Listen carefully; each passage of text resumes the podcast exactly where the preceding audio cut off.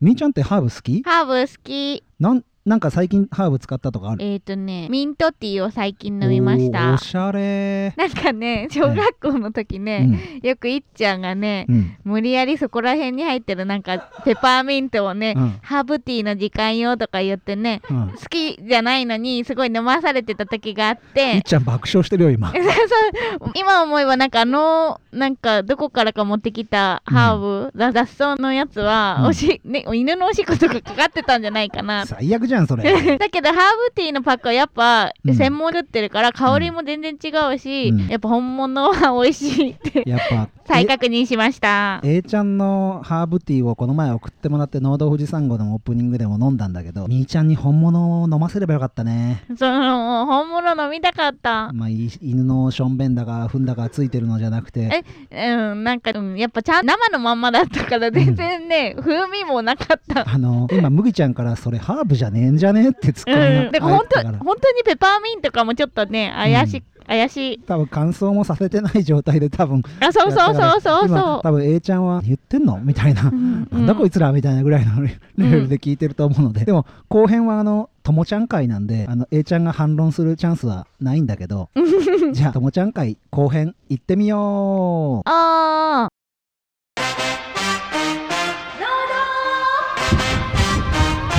富士山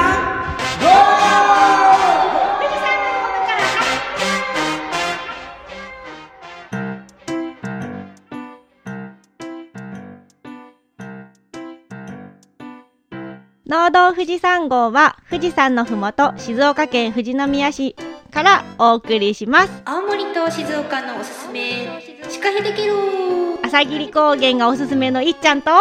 頑張れば7県巡れる A ちゃんと。ご飯お供と山奥の癒し空間がおすすめのともちゃんと。本州の北海道がおすすめの麦ちゃんの。4人のパーソナリティと様々なゲストをお招きして語らう農業系ポッドキャストです。よろしくよろしくお願いします。なんて今あのしれっとあの4人のメンバーとなんて、紹介してしまいまました。たお邪魔してます。お邪魔してます。今日はなんと。青森県のカヘデケロの A ちゃんとともちゃんのお二人に来ていただいております。ありがとうございます。イエーイありがとうございます。いいということでねあのおすすめのスポットを紹介していきましたが、えー、誰からいきます。か私からいきますか。はいはい。頑張れば7県巡れると思うんですよ。頑張れば。うん。頑張れば。なんだろう。なんだろう。いやがんいやきついかな。ゆっくりは ゆっくりゆっくり派？あれ？ポケモン GO とか？皆さんゆっくり派？いやどういうこと？私ゆゆっくり派ゆっくりゆっくり派派かな。うんゆっくり派。私は勝ち派僕も早早めですかね まあ、あの、温泉の話ですね。青森といえば温泉ですよ。もう、真ん中に、青森県の真ん中に八甲田山っていう、八甲田山連峰ですね、があって、まあ、活火山なんで、もう青森県全域温泉だらけですよ。なので、どこに行っても、必ず大抵温泉あるんで、あのーまあ、温泉巡りを朝、もう6時とか7時とかからやってるんで、温泉は。いうん。まあ、い移動30分の、まあ、入浴時間1時間と考えて、まあ、7件頑張ればいけるかなっていうところで、疲れるよね 逆に疲れる。そう温泉入りすぎて疲れるよねね。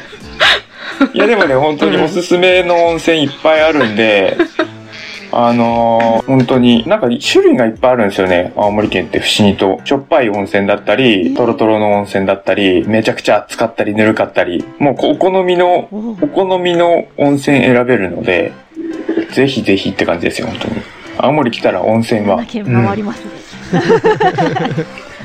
富士宮は温泉がないことないけど少ないですもんねうん、あでも温泉っていうか湧くには湧くけどすごい近すぎてあのぬるいんですよね。そうぬるく冷たくなっちゃうかあーそうなんだ。らそう温め直すみたいな感じが必要なので。ね若し湯ってやつですね。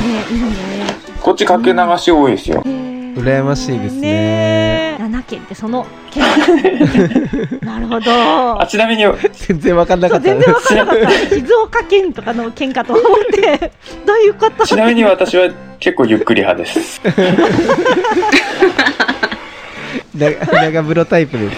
そうです。えはいはい。そんな感じです。はい で麦ちゃんは？ー、僕ね、あの、いっちゃんと被ってしまったんですけあ本ど、当？うんあの、本州の北海道である 朝霧高原。確かにあ僕は、あのー出身が奈良なので、富士宮に来た時に、あの、北部の方ちょっとドライブで探索で回ったら、北海道みたいなんですよ。本当にこう、えっ、と、なんていうんですか、草原が広がってて、牛がいて、へもう本当に、で、ただ、北海道と違うのは、ドーンと富士山がそびえ立ってる。ああ、いいっすね。もう本当に富士山のふもとで、もう見渡す限り牧草地帯みたいな、感じで、本当に、あ、ここ北海道じゃんって思って、うん思った記憶があって、最近ちょっと、あのー富士宮に移住してきた人も全く同じことを言ってて、えここってなんか、あの、ミニ北海道みたいな、朝霧高原のへなんで、あのーやっぱ、初めて来た人はそう思うよなっていうのを改めんて思って、うんなんか、勝手な、こっちの勝手なイメージですけど、あの、やっぱり富士山のふもとって言われると、樹海のイメージがすごく強くて、森、森なんだろうな、みたいなイメージありますけど。樹海は山梨県側なのであ、そっかそうそっか。そうそんなうん富士宮から山梨に入ると途端にそうそう森林になりそう樹ますよね。海があ樹海そうなんだが広がってうーん。そっか。へえ。富士宮はそのいっちゃんたちのお父さんのもう一個上の世代の人たちが開拓したんですよね。富士宮のその朝霧高原の酪農家は、うん。私たちのおじいちゃんおばあちゃんたちの代が終戦後に、うんでへえ。であのそうなんだ。野菜全然できなくてやっぱ寒い寒いんですよね富う士山ん。ふもと寒くてうん霧もすごくて朝霧高原っていうぐらいなので霧がうんすごい出る地域で湿気もすごくて野菜買ううーん。牧草にしたんですそうね。牧草とあとはいはいはい。うん。そうそんなあれを開墾したなんて信じられないですそうよね。本当すごいと思う 本当に。おじいちゃんおばあちゃんありがとう先人たちに感謝。トラクターとかもあの北海道並みのトラクターがあのあるなんていうんですかタイヤが僕たちの身長を超えるようなタイヤのあうん。るトラクターとかがみんな走ってるような感じですね。青森県の八甲田でもやっぱそういうのですよ。あめちゃくちゃでかい。ねジョンディア、ああジョンディアうん 黄色と緑緑、うん。うんでっかいやつ。うん青森でもそういうとこがあるんですね。そうですね。八甲田山は結構高原高原なんで、それこそ。青森多分すごいでっかい牧場ができた、そうなんかあの酪農ニュースみたいな気がするできたのあれかな、放牧地、放牧地でしたっけ？違うなんか牛飼うところ？そう牛のね牛舎新しいのをドーンって作って多分戦闘規模のへえ。あそうどこでできたかちょっと忘れちゃったけど。どこだろう。うん。忘れ忘れちゃった。曖昧なそうなんだ。青森牛乳弱いんで、うんちょっと頑張ってほしいですね。えうんうんうんそうなんであ朝霧高原ちょっといっちゃんと被ってしまいました。かぶってしまいました。な何気に意識しなかったけど、そうやっぱりあの朝霧高原寒いところでちょっと続けちゃう。私も朝霧高原あの富士宮市って日本で一番標高差がある市なんですよ。ああ、そえ。そう市なので、なのでやっぱあの富士宮市の下の方はすごい全然雨でもうちうち標高600メートルぐらいあって、うん雪ああ、そっかそっか。そんな感じで。へえ。なので、そう前私あの牧場じゃないとこで働いてた時は、あの雪降った日は車をに雪を積んで 職場に向かってたので、道行く子供たちが雪乗ってるみたいな、同じ市内のはずなのに。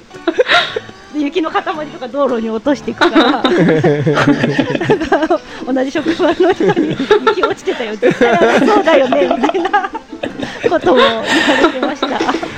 あやっぱ平地の山の下の方は、じゃあ降らないんですか？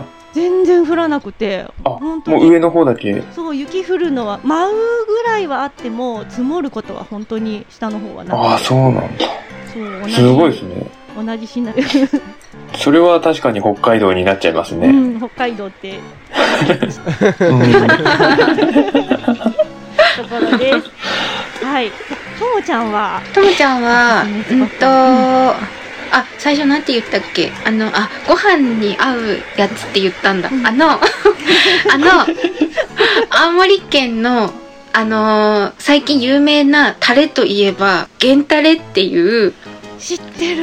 聞いたことないですか、聞いたことある。テレビで全然最近じゃないけど。最近じゃないけど ここ十数年ぐらい有名なやつうん。で最近ねそれって焼肉のタレとタレなんですけど基本うんあのー普通に野菜炒めにも使うしそれこそ餃子の種の下味とか唐揚げの下味とかにもそのタレを使っちゃうぐらいあの青森県民の家庭は大体あるんですよ。そのタレスタミナ源タレっていうんですけど。それの食べる源タレっていうのが去年かな最近出たんですよ。で食べるラー油的な的なそうそう感じで。へで瓶に詰まっててあの本当になんてジャム瓶みたいのに詰まっててであのなので液体じゃなくて固体が入ってました。あのちょっと味噌みたいな感じになっててあのだから焼肉につけるっていうよりは乗せて食べたりとかあと白いご飯とかにめちゃくちゃ合いました。なんかどんな味かなと思って食べてみたんですけど、うん、えー、食べてない、まだ。エンタレ味そう源タレ味。本当あの源タレのレギュラーの味だった。えー。うん。レギュラーじゃないやつ。もあるのかなそうレギュラーじゃないやついろいろ種類もがあるじゃん。うん種類がいっぱいあっ甘て口とか辛口とか、そうそう。プレミアムみたいなのもあって。えー、そんなに種類があるの？は知らなかっあるんです。いっちゃんは食べたことあゴールるゲンタレた。ない。はい。源タレってみんなが言ってるのは、うん。僕、耳にそう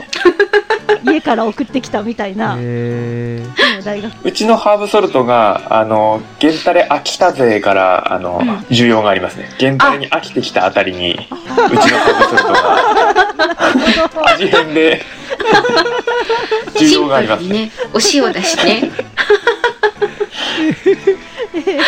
何でも源タレ味になりがちなんですよ。そうそうそうそう。とりあえずとりあえず何もない時炒めて源タレかけとけみたいな 感じになるから。大学生とかもうご飯にかけてるからね。うんうん。へえみたいですね。ね食べる源タレをぜひお試しくださいはい、試してみます。ゲンタレはニンニクが入ってるんですか？うんニンニクも。入ってる。だ食べてみたい。生姜も入ってるし。ニク。うんリンゴも入ってるうん。おおじゃあもう本当に青森青森の、えっと会社が作られてるんですか？そのゲンタレそうですそうでですそうです。うん。す肉といえば青森だ。うん。はい。そう元気になります。ねはい。あう。そう。もう一個のあの山奥の癒し空間っていうのは A ちゃんとかぶっちゃって A ちゃんとかぶっちゃって温泉のことです。温泉？私の一番最近お気に入りの温泉は八千温泉。あ、やっち。日本三大秘湯。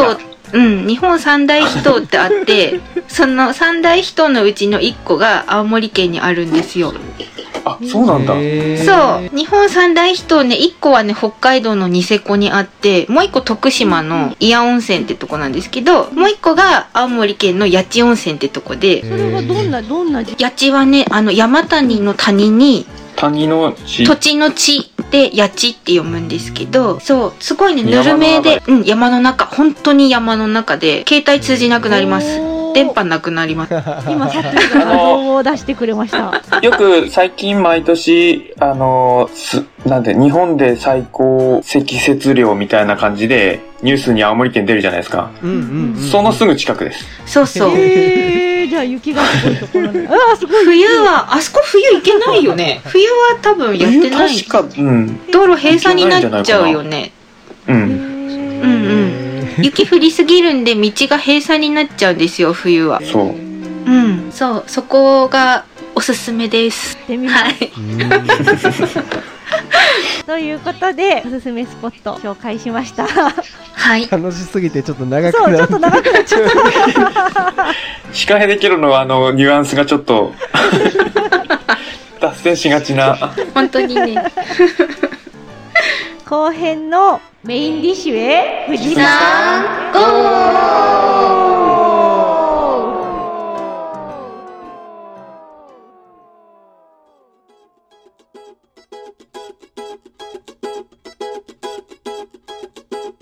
えーメインディッシュはやっちゃんとみーちゃんと大ちゃんとーともちゃんで、お送りしていきますはいというわけで、えー、と前編に引き続き、えー、と青森県の農業系ポッドキャストシカヘデキロさんから ともちゃんをお招きして、えー、とメインディッシュおしゃべりしていきたいと思います。えー、と前編聞いてない方もいらっしゃると思うんで、えー、とともちゃん軽くご自己紹介をお願いします。はい。と、青森県で、スクールみのりというお店を営んでいます。ともちゃんです。う んまあ、お店を中心に、あの、いろんな子供たちの介護指導とか、まあ、いろんなお仕事をしています。こんな感じでよろしくお願いしまます。はい、よろしくお願いします。はいお願いしますよろしくお願いします。あの前回はねあの A ちゃんにいろいろお話伺ったんですけど今回はあのちょっとともちゃんのことを深掘りさせてもらいたいななんて思うんですけれども よろしくお願いします。よろしくお願いしますえまずですねあのともちゃんのあのそのねともちゃんといえばこう絵画教室とかお子さんに対する指導とか、そういったことをあのね活動されてるんですけどあのそのまずもそもそもあのえ絵画をあの始められたっていうのは、えっとうんうん子供の頃から好きだったの？かな？そう、私実は小学生の頃、多分担任の先生と相性悪かったんですよ。で、あの図工の絵を描いても例えば、うんうん腕が長すぎるとか足が長すぎてこれじゃあお化けでしょみたいなことをなんか言われて すごい傷ついてたんですよ。でだから図工の時間大っ嫌いでその先生とやるのが。うん。なので小学校低学年の頃は図工の時間がすごい嫌いだった。それが それが中学に行って中学の,、あの先生美術の先生があの典型的な先生徒にバカにされてる先生であの、挨拶する時に椅子引かれて転んじゃったりとかするぐらいバカにされてる先生で。で誰も言うこと聞かなかったんですよね。でその先生が、まあ、私比較的こうおとなしい生徒だったからあのーいやともみさんともみさんってあの今度こういうコンクールがあるんだけどあのー出してみない？とかすごい声かけてくれるようになってでまあ私もその図工は嫌いだったんですけど絵を描くのは嫌いじゃなかったんですよ。なので、ううん。家であの普通に漫画みたいな絵をずっと描いてたりあのセーラームーンがすごい流行ってたからあれ皆さんセーラームーン世代ですか？私ちょうどセーラームーン世代なんですけど セーラームーンの絵とか一生懸命描いてたんですよ。小学生の高学年の頃かな、なんかちょうど「クレヨンしんちゃん」が始まったぐらいで。っていうと大体年がわかると思うんですけどあの セーラーセーラームーンとかの絵はよく描いてたのでその先生に言われて、まあ素直に絵を描いて出してるうちにいろいろ入選とかするようになって、うんうん、それでそっから、まあ、今度高校に進学しますってなった時にその、うん。生徒にバカにされている先生があのあそこの高校に行くんだったらすごくいい先生がいるから美術部に入るといいよみたいに言ってくれて、うん、それで進学した高校で3年間、うん。あのすごくまああの恵まれた感じで美術部で活動をずっとしててっていう感じがうん。私の多分あの美術との馴れ初めというそんな感じで学校でやる美術も、うんうんまあ、好きになっていったみたいな感じです。で大学も美術の大学に行って？そう大学はそうです。うん。うんあどうぞどうぞ。大学はあのうんうん。ーうん、最初やっぱり親には公務員になりなさいみたいなこと言われてたので最初はあの保健師さんになろうかなと思って看護系の大学を目指してたんですよ。看護師さんとか。あの、まあ、昔で言う看護婦さん。うんうん。だけど私理系がめっきり弱くて途中で「お前は理系無理だから文系にしなさい」って 言われて。でまああの、うん、絵描くの好きだったし、まあ、その頃もいろいろなんかポスターコンクールとかに出したりとかしたりしてたので、うんうん。うん、じゃあまあ美術系に進もうかなっていうので美術とか音楽とかべ勉強できるところに行きました。はい。専攻は？な専攻はね油絵とかなんかいろいろあるでしょ？あその種類ですか？うん種類は日本画を私はずっと、日本画。はい。じゃあ今もうん。基本的にはうん。日本画みたいな感じなんですか、あ自分がそう何か絵を描くってなると日本画で描くことが多いですけど、うん。日本画ってすごく面倒っていうか、使う道具も工程も多いので、ー。人に教える時は、あ日本画も教えてますけど、子供とかはねやっぱ水彩とか簡単な、うん。もうちょっと簡単な画材で教えますけど、うん。そんな感じです。え卒業してもすぐにこううん美術の仕事をされてたんですか、あ卒業してあ、うん。そう卒業してすぐの頃は、うん。うんとね、そうですそうです。あの美術館の臨時職員のお仕事と、うん。その美術館のお仕事は一応教育普及担当って言ってあの地域の人と美術館をつなげるみたいな仕事をしててなので地元のうんその美術館があるとこの子どもたちとか地域の人に、まあ、足を運んでもらって、うんうん。あの何か作る教室をしたりとか、まあ、そういう企画をするお仕事をしてて、うん。まあ、で自分も教えたりしてて、最初から結構そういう系の仕事されてたそうんですね。ですね。もう行ってた学部が教育学部なんですよ。あそうなんだ。そう。教育学部の中の、うんそうですそうです。一応教える、うんまあうんなので教員免許も持ってるので、あの。それと同時に高校の非常勤講師もやってた感じです。なので。ね。高校の美術教師を3年くらいやってましうんへー。やっぱそのなんかちょっとあのイケてない先生との出会いがともちゃんをそう変えたのかなとそういう道に導いたのかな。た。いやでもああいう大人にはなりたくないなって思ってたけど。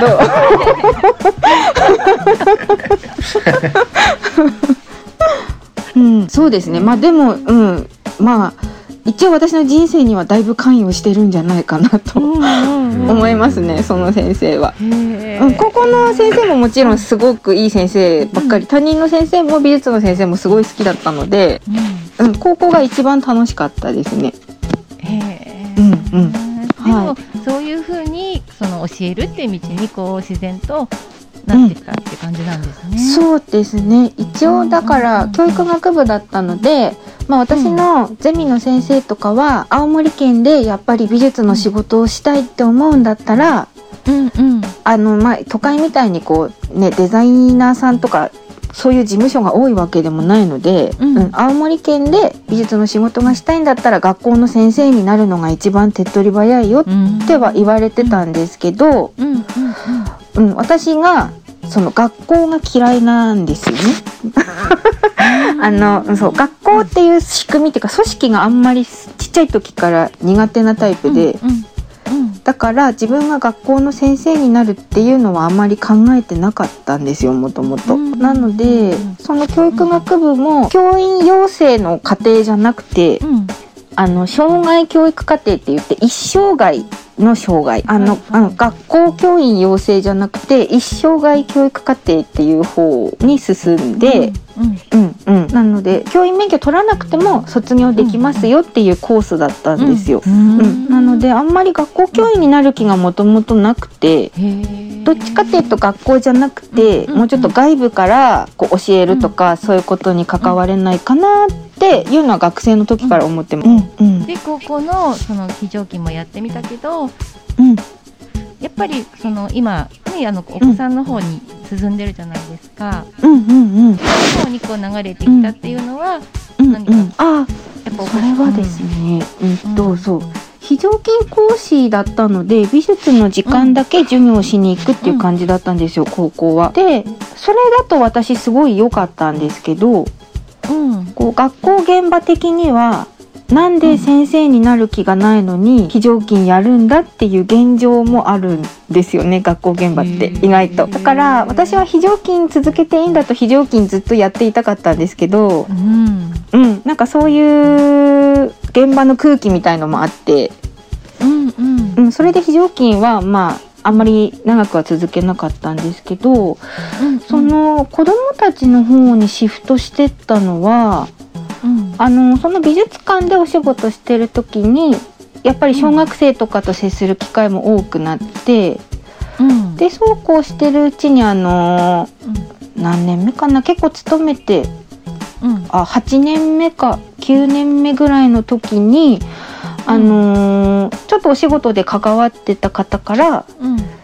あのーこういう子ども園があの開園実は新しく開園するんだけども、うんそこでその絵とか教えるっていうお仕事をしてくれる人を探しててそれでこう教員とかをやってない人がいいんだっていう条件付きだったんですよ。うん。でご学校の先生とかを退職された方に頼むと結構こうまあ高圧的な方も多かったりするからこうそうじゃなくて年がまあちょっと若めで、うん。あの全然そういう教員経歴があんまりない方を探してるみたいな話が来て。誰でしたね？それでそうなんかうん。私結構美術館の受付とかも立ってたんですけど、うんうん。なんかこっそり見に来てたらしいんですよねそこの園の園長先生が。なでるほど。ああのこの人に頼みたいんだなみたいな感じで私がどんな人かをこっそり観察しに来てたらしくっへてそれでなんか声かけていただいてうんうんうん。それが幼児教育に関わった本当にきっかけで。す。それで始められたのがえっとうん。ともみか？そうです前の、ですかね。そうですんんね。そうそう。ともみかんはえっとうん。どんな感じのえっともうん。ところだったんですか？もともとは、うん。なので、ううん。ん。まあ、その美術館をちょっと退職しようって決めてそこから、まあ何年かちょっと一人で仕事をしてて講師業とかをまあしててやっぱり地域にこうなんか学べる場所があったらなみたいのが漠然とうんうんあって、それでそのオープンにこぎつけた時は、クールカフェっていう形態だカフェっていう形態だったんです。うんうんうんうんスクールカフェともみかっていうお店を最初にオープンして、うんうんうんそこはあの2階建ての建物だったので、そう1階でカフェをやって2階でスクールみたいな感じでやってたんですよ。うんうん。なので、そう、うん。本当にシカヘデケロの最初の頃はその2階で収録してた感じですね。へええその時はあのそのうん。幼稚園、うん子供園？の方も行きながらやってたんですか、もう、うん、そうです。行ってました。行行きながらやってて。うんうんううん。ん、なのでだいぶ忙しかったですね、なんか休みがほとんど。うん定休、定休日に子供園行くみたいな感じに設定してたので、えー、忙しい、なんかカフェもやってそうでもやってですもんね。そうですそうです。その時はスタッフ、うん。私入れて4人かな、4人で最初、うん。やり始めてあの、うんご飯だけもちろん食べに来てもいいし、うんうんうん。スクールはスクールだけで単体であのやってたのでスクールだけ参加しに来る人もいたし、うんうん、うん。っていう感じでしたね。はい。そそこそこはうん。何年ぐらいやってたんですか、そこはね、そこの場所でやってたのは、うん。えっ、と1年1年半くらいかな。うん。うん。うん。そうそう。なんかね、あの、うんやってみて、うん。うんこう本当は飲食って結構気軽なあの部門というか、結構不特定多数の人が食べに来るじゃないですか。うんうん。ですよね、うん、お客さんのこうターゲットがすごく広いというか、うんうんうん。なので、うん。その本当はクールカフェって名前を付けたのでスクールにどう呼びたかったんですよ。でそれのおまけとして飲食もあのあるよ、うん。だからご飯も食べれるけど、習い事もできますよっていう感じで、うんどっちも割と並行でやってみたんですけど、こう飲食から、うん、とスクールに興味を持つお客さんが3割くらいはいるかなっていう目論見というか試算というかうんだったんですけどそのくらい期間やってみたら1割もいない感じだったんですよ。こう、うん。飲食に来るお客さんの中でスクールに興味を持つ方の割合がだいぶ少ないっていうのが分かって、そうすると飲食ってすごく手作りのものを提供しろしようと思うと結構な手間がかかるので、ねうん。うん。そうなんです。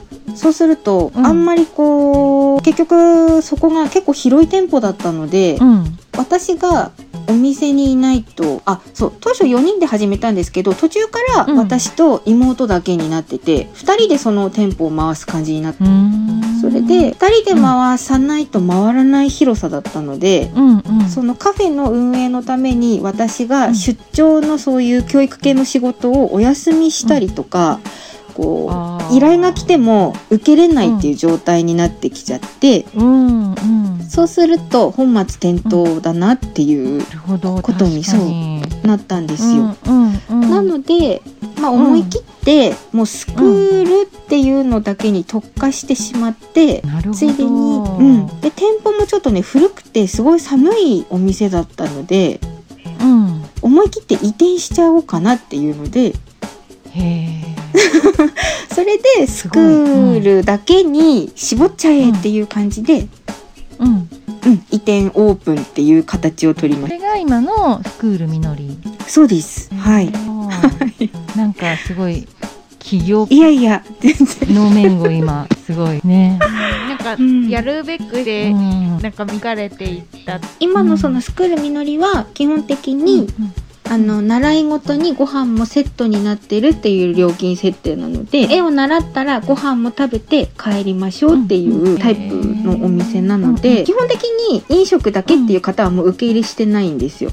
うん。うん。お大人も子供もうん。い。らっしゃるってこと、そしたらうん、そうですね。子供の、うん。結構広いです。一番下がなので5歳児さん。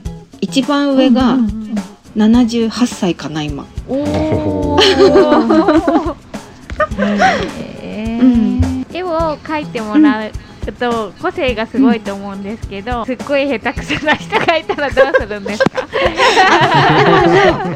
すっごい下手くそな人用のあの教室も用意してある。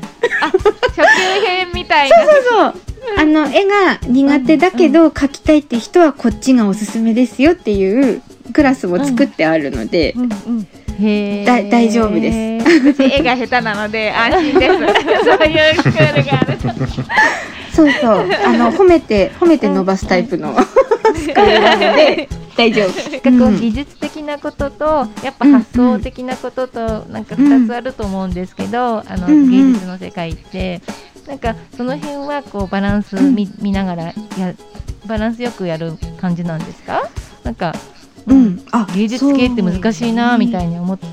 辺は、そうで、うん。一応絵の他に、あのソープカービングっていうものとペーパークイリングっていうものの教室も私がやってるんですけど、うんうんうん。ああの石鹸とかフルーツとかをこううん。立体的に彫っていくっていうものと、うんペーパークイリングっていうのはこう紙をくるくる巻いていろんな造形をしていくっていう、まあ、クラフトなんですけど、基本的に言えるのはこう、うん、と絵画はちょっと別なんですけどその2つに関してはこうちょっと上手に楽しめればいいやって思ってくる生徒さんと、ええ。もうがっつり突き詰めたいんだっていう生徒さんとやっぱり分かれるんですよ。うん。なのでこう技術を高めたいって思ったり、まあ、絵とかも上手に描きたいとかその人なりの理想がある場合と、いやうん。もう私気分転換にちょっと来てちょっとこうさらっと上手なものができればそれで満足よっていう人に分かれるので、うん。そこがね結構指導する側としては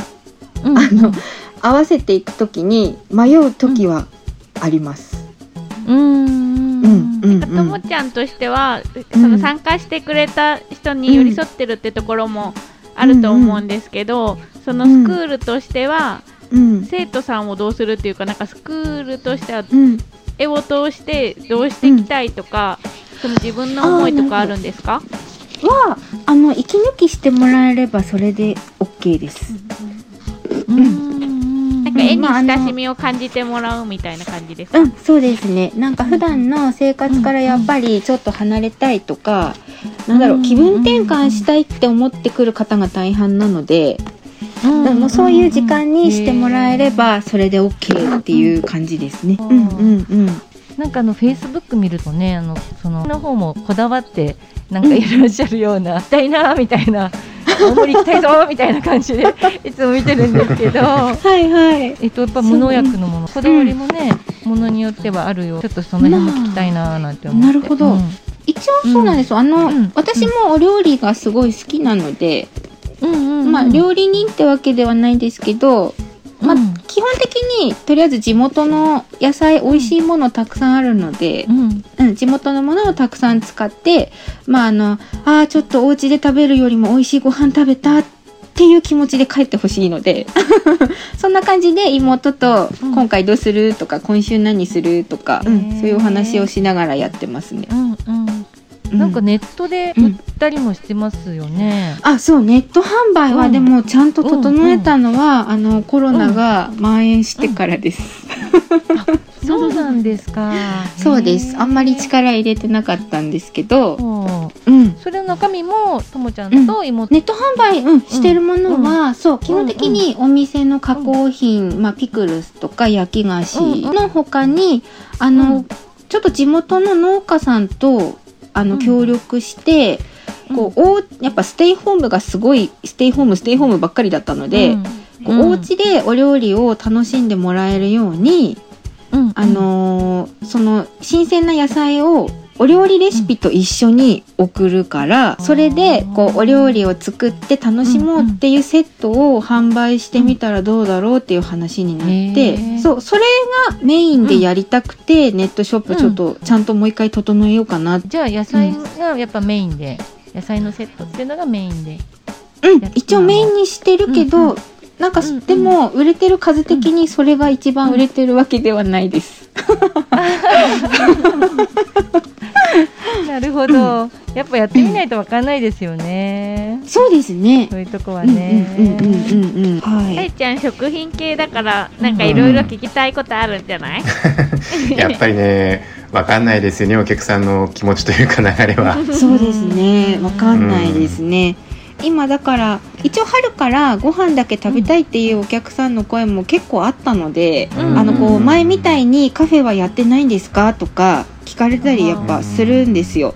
なので、木金土だけはご飯食べれますよっていう風に春から変えたんですよ。うん。あの日月火はスクールの日木金土はご飯食べれる日っていう風にしてみたんですけど、そうでもね今日は混まないだろうっていう日が混んだりとか、そう。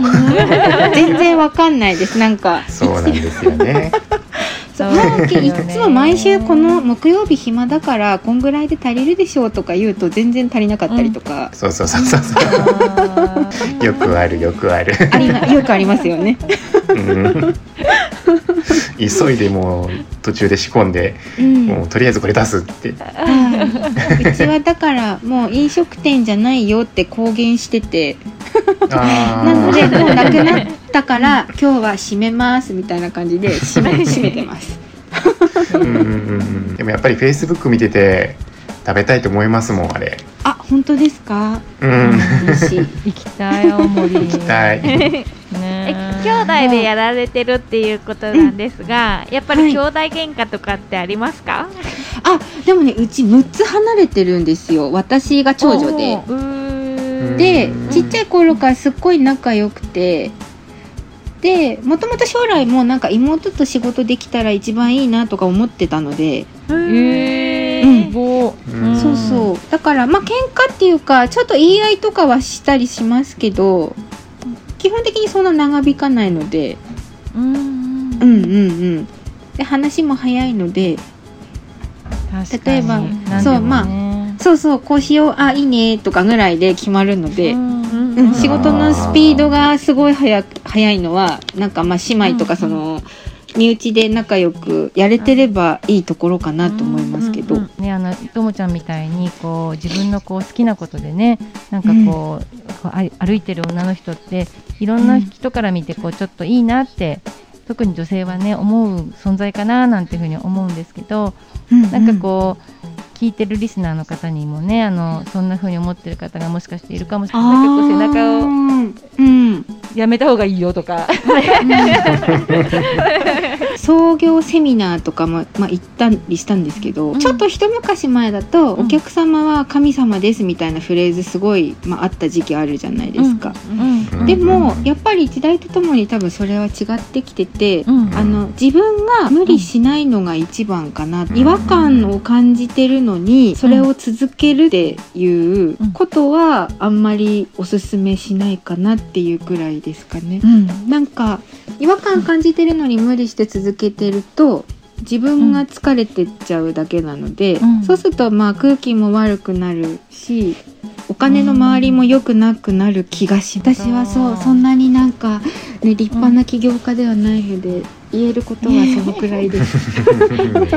と多分ねでもなんかこうすごい感性をねやっぱりん。芸術家だから感性をもう率直にね多分生きてると思うんだよねともちゃんとかは。だからこうそういう違和感とかが多分すごいわかる。なんかだからあんまりこうあのそんな直感に沿って生きてないと、意外とこう違和感自体がもうわかんないみたいなことも多分あるのかななんて今話聞いててね思いました。ともちゃんのピュアな感じがすごいなんかともちゃんが楽しそうにやってるから、なんかその、してみたいなって思うしもしこれが本当にさ楽しんでなくても、ぜひこのスクールに来てください みたいな感じだとなんかやっぱり、なんかちょっと行くと嫌だなって思っちゃうけど、本人がやっぱ楽しんでやってるからなんか賛賛同していっちゃうみたいな感じが伝わってきました。私はそう。だから多分ターゲットをもうすっごい狭くしちゃったのが逆に良かったのかなと思ってます。うん、うちに来るお客さんの層ってすごい狭いので、興味がないと来ないので、うん、でもその方が私たちはすごい楽なんですよ。うん、興味持ってないお客さんは来なくていいっていうタイプの店なので、うん、そんぐらいはっきりしちゃってる方が楽かもしれないですね。うん、マーケティングですね。せっかくなのであのともちゃんのそのお店のどんな風に、はいあの参加できるのかとかっていうのを教えてほしいです。あ、なるほど。うんと、はいうんうんあのスクールみのりって何々どんなお店なのと思った方は、あのぜひホームページを覗いてみてください。ホームページからネットショップにも飛べますので、一応そこでちょっとオンライン授業を販売できないかなと思ってるので、おそうもしあの対面でちょっと絵描きたいなとかいう人がいたら。あの近い近いうちにそこはね頑張ろうと思ってるのであのそうピクルスとか見るついでにあれなんかね、オンライン授業売ってるとか発見してもらえたらと思います。一応オンラインでおすすめの商品って何なんですか？おすすめは、うん、と一番そうです。出るのはでもピクルスですね。やっぱりあの私がさっき言ったカービングっていう技術でお野菜を一個一個手彫りしてあの綺麗にしてから詰めてる商品なんですけどもともとカフェの付け合わせで出してたピクルスで、なんか飾り綺麗に切ってあるのでどっちかっていうとご自宅用っていうよりは、あのお土産とか贈り物用に買ってくださる方の方が多いので、ちょっとお弁当にね1枚とかあとはおもてなし、なんかホームパーティーする時とか、うんそういう時に使いやすい商品かなと思います。リスナーの皆さんぜひホームページの方遊びに行ってみてください。お待ちしてます。ではデザートの方に富士山ゴ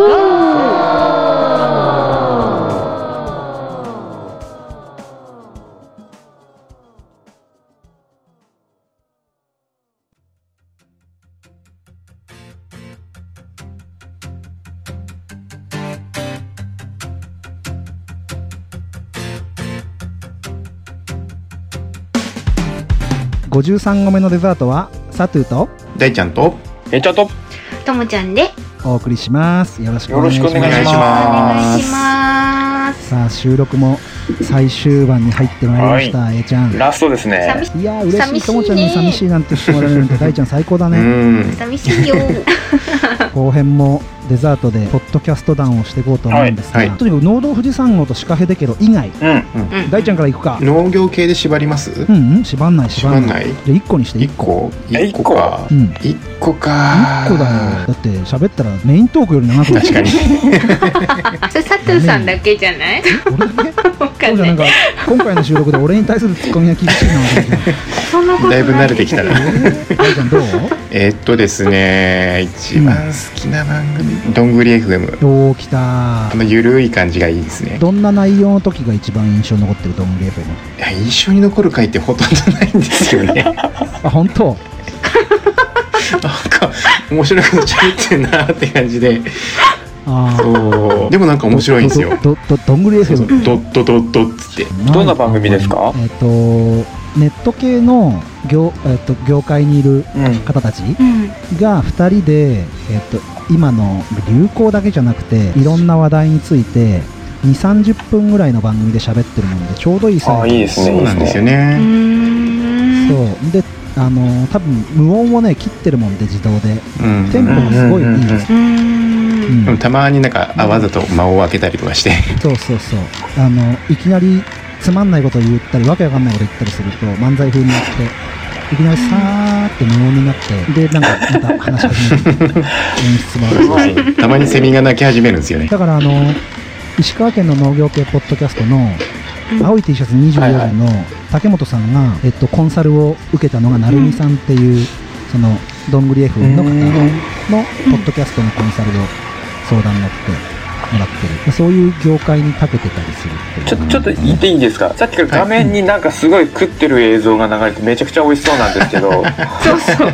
これそう。出たよ出たよ A ちゃんの あの絡み。なこれでも今わざと映るように食べてんのかなと思ってずっと気になってるの。のなんかめちゃくちゃ四角い豆腐かな？犯人に犯人にマイクを向けてみようと思います犯人にマイクを。何食べてるの？えっと犯人の方は何食べてるんでしょうか？口の中入ってる。これは。口の中に物を入れすぎてこれはいかに犯人しか入れませんよ。二口いきましたね今。うんうんうんうん。四角いえ四角い四の角いなんか爪楊枝でなんか四角いものをえっとこれ食べてるんだよね。そ それ何ですか？ミルク餅？ミルク餅。超うまそうな名前のものを食べてる。うん。見せてる犯人なんかすすごい美味しいんですけどえそれなんかきな粉がまぶしてあるのそう。きな粉がまぶしてあるへえさっきね前編の収録中に俺も食べてみたら美味しいんだけど気管に入ってむせる、後ろの方で佐藤さんやけにむせてんなと思って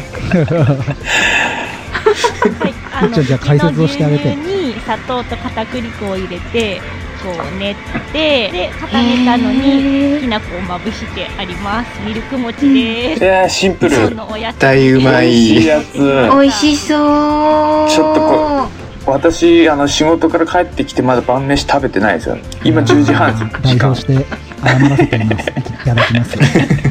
申し訳ございません僕たちはみーちゃんが買ってきてくれたおやつを食べながら申し訳ございません。申し訳ございませんすみませんちょっと脱線しちゃって。いやいやいやいや。いや A ちゃんが来たな A ちゃんでした出てきたなじゃあともちゃんおすすめポッドキャスト。私は一番好きで欠かさず聞いてるのはうん「そんな美術の時あーいいね。間」出うん大たそんなプロジェクト。そういやあれはやっぱりあの30分の中にうん。あれだけ毎回うん。結構確かな情報をきっちり伝えてくるあの調べる力とうん。まとめ上げる力うん。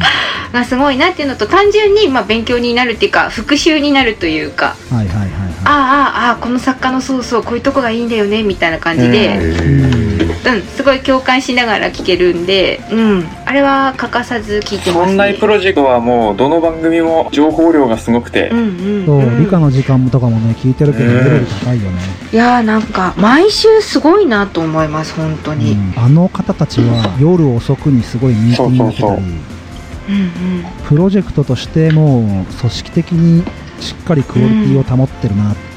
うんうん思うので、うん。やっぱポッドキャスト界の重鎮になってきうん。そうですね。うん。うん今美術の時間何回ぐらいそうそうそう。変わったんだよね途中で雑談ねとそう変わってうん。100回超えましたね。110くらいまでいったかな。うん。うん。うん。理科の時間とかうん。300とかだしかもあれ B ですからね。うん。そうそうそう。うん。すごいよねそうなんかただ親として聞いてもいいしがっつり知りたいなと思って聞く人にも向くし、うん。その辺のこうなんだろうな聞ける人の幅が広いのもすごいなと思います。そうだよねうんうんうん。全然 CM になっちゃうけど「あのそんなことないっしょ」って番組の,、あのオープンチャットがあってうん畑中さんがあの気まぐれで占いしてくれるのえー、へえ畑中さんに聞いてみないとね。聞いてみないとねっていう名前でラッキーナンバーとラッキーカラーの占いをね出してくれる、うーん。うん、そんなこともリスナーさんとやり取りしてて素敵なう。チームだなん。いいですね。うんうんうんうん。僕も思ってます、じゃあ A ちゃんのおすすめポッドキャストダウンはい。私のおすすめはですね、やっぱやっぱり青森県から出したいなと思って、ラジオを耕そうかと思ったんだが、ここでダガーが出る。ガクここでダガーが出る。だがガガガおすすめは、からのおすすめは読書、読書のちょめちょめっていう番組があって、よく絡ませてもらってるんですけど、その、夫婦でやってる番組で、あのまあ、音質はあまり正直良くないんですけど、多分 iPhone かなんかで撮ってるのかなって感じなんですけど、あのーどうんまあ、その、新聞記者かなの旦那さんとはその奥さんっていう構図なんですけど、その、読書のちょめちょめっていう名前の通り、その本を紹介する番組なんだけども、うんうん。俺が好きなのが、その二人が、あの、雑談を結構多めにするんですよ。結構そこ、それが、あの、夫婦漫才じゃないですけど、なかなかに面白い、あの、結構えぐめの話とかもしだしたり、あの、どしもネと、どしもネタが入ったりとか、それがすごい面白くて、これは完全に A ちゃんのスイートスポットついてるじゃん欠かさず聞いてますね。下ネタ、うん。まあ、あれああれだけでも日常垂れ流しできるってすごいよね。私恥ずかしくてできないもん すごいんですよ、本当に。ね。子供の話とか。うん。そういうのもポッドキャストの魅力だったりするよね。やっぱその、うん。公共ラジオにはない感じというか、地上そうそうそう。そうそんな感じです。いいとこやっぱついてるよなそういう番組、じゃあ僕のおすすめはですね、はい。言わずと知れた流行り物通信簿です。あ なんかえみんななんかちょっと いやいやいやいやいや。なんもなんかそれはどういう番組？ありがとうともちゃん。はやつーさんはですねはい。ホネストさんと浩平さんがやってる番組なんですけどね、流行りを面白おかしく伝える番組です。うーん。うんうんうん。興味ない？僕の話。ああるよ。もうちょい欲しいかな情報がうんうん。例えば電化製品ね。よく喋るのがあの炊飯器。うん。うん寅さんとかゾウさんの炊飯器をうんどこがいいとか言いながら、他のいやと言いながらうん。うんうん大山でしょとか言いながらそれを面白おかしく漫才風にやってくれるもんで、油断ができないのが面白くて。なるほど。すごいなんか情報量の多いように見せかけて面白いもんでスーって聞き流せるみたいな感じがあるのとこの前つるちゃんが農家の種のつるちゃんが暇だからズーム飲み会しようぜみたいな感じでツイッターで声かけてくれた時に参加したらホネストさん来てくれてうん。あの夜中の3時ぐらいまでみんなで喋ってた。で僕は1時ぐらいに抜けたんだけど、ホネストさんの他のポッドキャスターへの絡みがすごくて、例えばともちゃんが何か言うとものすごい表現力でもう語彙力が半端なくて返してくる、羨ましいな。うん、A ちゃんのあの絡みよりも早いし語彙力すごいし単発でもずさってくる。俺だいぶ雑なんで絡みは。いやホネストさんはやっぱねあののあの農業系ポッドキャストのそこにいた人たちでは、えっと、ポッドキャスト界の一郎だっああいいですねいいですうね最近の回で自分で言ってる。自分で言って自分でホネストさん照れてる瞬発力。そうそうそう。ぜひ聞いてほしいななんていうのが流行りの通信のこといいですね。はやつあことじゃない、えーはやつことはやりもん通信簿か。聞いてみます。ありがとうございます、はい。最初の興味なかった感じから挽回できた じゃあ収録が長かったね。すいませんでした。いいえ。ありがとうございます。いいえいいえ。じゃあえっと A ちゃんともちゃんにこの収録行ってみての感想を少しだけ聞いてはい。みようと思います、はい。どっちから行く？じゃあ、はい。ともちゃんから。と。もちゃんから。はい。うんとうん。いや私ゲストとかで出るの初めてなので。ああ、そっか。なんかでもやっぱ自分のこと話すの難しいですね。うん。あ うん。なんかこう30分も話せるかなって思ったけど全然話せちゃったしむしろ過ぎたよみたいな感ーじで。うん。だけど多分短縮しすぎると30分いかないんだろうなとかその辺がやっぱり、なんか人の番組に出るって難しいなと思います。うん。でも これに限らず、エブリデイリモーも出るっていう。もう契約契約してますんで、ししてるんですね、うん。いやそう印鑑はもなしで、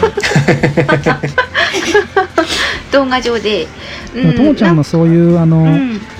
トークなんて言うんだろう生き方とか、うん。企業のその力入れてるところの話ってレアだなって聞きながら、うん、あんまり喋んないです、普通に誰誰かに喋ったりもしないかもあんまり。近くともちゃんにいる聞き手だもんね、うん。基本、そうですね、ううんん、うんうんうん。うんすごい今日新鮮なともちゃんが聞けてありがたかったです。そうすいません。なんかそんな喋ってていいのかなって思いながら。